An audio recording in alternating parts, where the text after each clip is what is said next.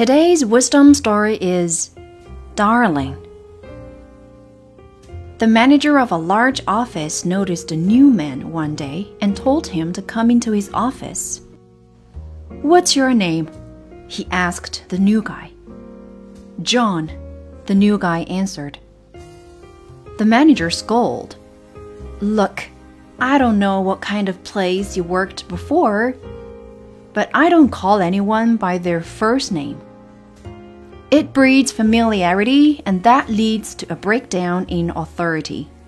I refer to my employees by their last name only Smith, Jones, Baker, that's all. I am to be referred to only as Mr. Robertson. Do you understand? As the new man nodded, the manager continued. Now that we got that straight, what is your last name?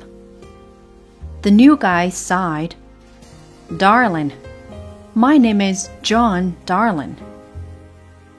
Okay, John, the next thing I want to tell you is.